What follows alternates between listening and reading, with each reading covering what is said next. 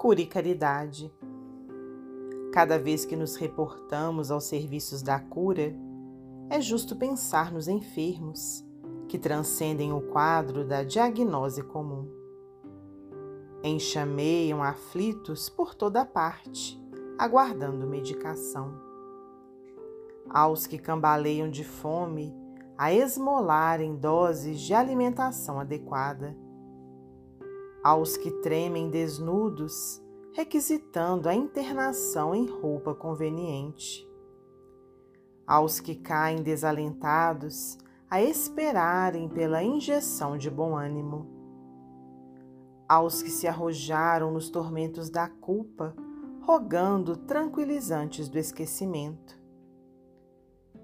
Aos que se conturbam nas trevas da obsessão, a pedirem palavras de luz por drages de amor.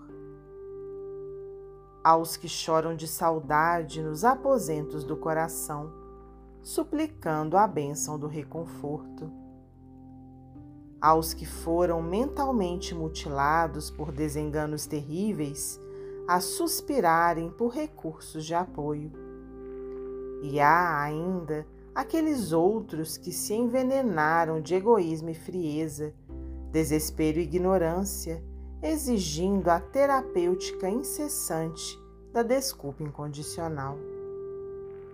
Ajuda, sim, aos doentes do corpo, mas não desprezes os doentes da alma, que caminham na terra aparentemente robustos, carregando enfermidades e manifestas que lhes consomem o pensamento e desfiguram a vida. Todos podemos ser instrumentos do bem, uns para com os outros.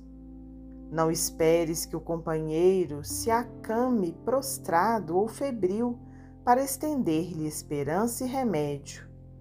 Auxilia-o hoje mesmo, sem humilhar ou ferir, de vez que a verdadeira caridade, tanto quanto possível, é tratamento indolor da necessidade humana. Os emissários do Cristo curam os nossos males em divino silêncio diante dos outros, procedamos nós igualmente assim. Emmanuel, psicografia de Francisco Cândido Xavier, do livro Ideal Espírita.